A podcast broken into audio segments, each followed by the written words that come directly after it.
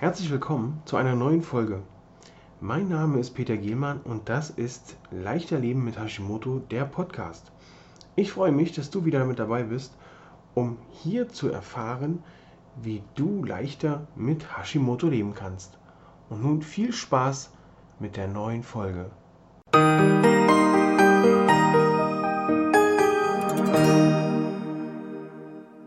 Heute widmen wir uns der Leber. Wer kennt es nicht, das Sprichwort, das schlägt mir auf die Leber?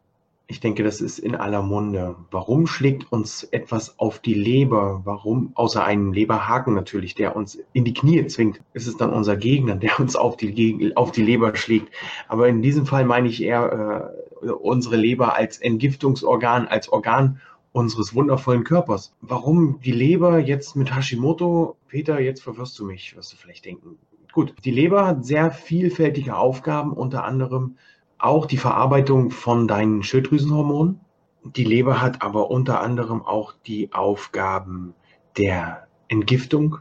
In der Leber werden auch die Fette verarbeitet, dann entsprechend im Körper verteilt, auch als Energiegewinnung genutzt natürlich dann die Fette. Aber die Eiweiße werden auch in der Leber verarbeitet und aus diesem Grund ist es sehr wichtig, dass die Leber super arbeiten kann und auch hin und wieder mal entgiftet wird. Denn wenn man über Jahre hinweg die Leber sehr stark beansprucht, auch ähm, durch falsche Ernährung, unter anderem auch durch Alkohol die Leber beansprucht, durch Medikamente, durch synthetische Hormone, hier bei den Frauen zum Beispiel die Antibabypille oder andere weitere Hormone, unsere Schilddrüsenhormone, die wir nehmen, ähm, belasten die Leber natürlich auch, die Verarbeitung davon. Wenn nicht alles verarbeitet wird, dann bleiben Reste davon, von diesen ganzen Medikamenten zum Beispiel in der Leber, werden dann immer wieder mal unkontrolliert ausgestoßen, aus, abgearbeitet. Die Leber hat sehr viel zu tun. Das merkst du daran, wenn du nachts schweißgebadet wach wirst, meistens so gegen zwei, drei Uhr und dann schlecht wieder einschlafen kannst, dann hat die Leber angefangen zu arbeiten. Um es der Leber so leicht wie möglich zu machen, ist es natürlich notwendig,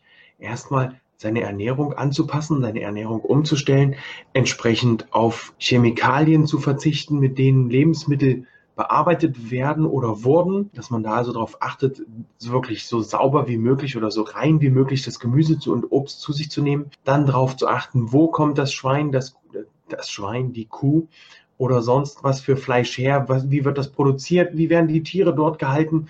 Ähm, werden die vielleicht auch mit Chemikalien gefüttert oder kriegen die sogar das Essen, was ich als Hashimoto-Patient nicht vertrage? Werden die hier mit Soja oder mit irgendwelchen anderen Kram gefüttert? Dann sollte man auch hier entsprechend das Fleisch meiden und umstellen auf andere Sorten, andere Möglichkeiten der Fleischherkunft. Ja, hier auch darauf achten, Konservierungsstoffe, Farbstoffe und solche Sachen zu vermeiden damit entsprechend die Leber auch vernünftig arbeiten kann. Was kannst du tun, damit deine Leber wieder äh, super arbeitet? Natürlich ist das ein Baustein von leichter Leben mit Hashimoto Phase 3, wo wir uns hier um die Leberentgiftung kümmern, der Leber acht Wochen Zeit geben, sich äh, zu regenerieren, sich wieder entsprechend darauf zu freuen, dass sie wieder was zu tun hat. Ne, du kannst ja die Aufgaben der Leber ungefähr so vorstellen, als wenn das ist ein sehr gutes Beispiel, das ich bekommen habe, als wenn die Stadtreinigung von Hannover am Neujahrsmorgen durch die Stadt düst und die Stadt wieder sauber macht für den nächsten Tag, damit alles wieder schick ist. Das macht deine Leber in der Nacht. Ne, da flitzen die kleinen Lebermännchen los oder auch Leberfrauchen und schaufeln da den Dreck weg, verarbeiten das alles, reinigen alles, bereiten deinen Körper für den nächsten Tag vor. Und je mehr die da zu tun haben, desto mehr wirst du das merken. Ne, es ist also wichtig, kein Alkohol zu trinken.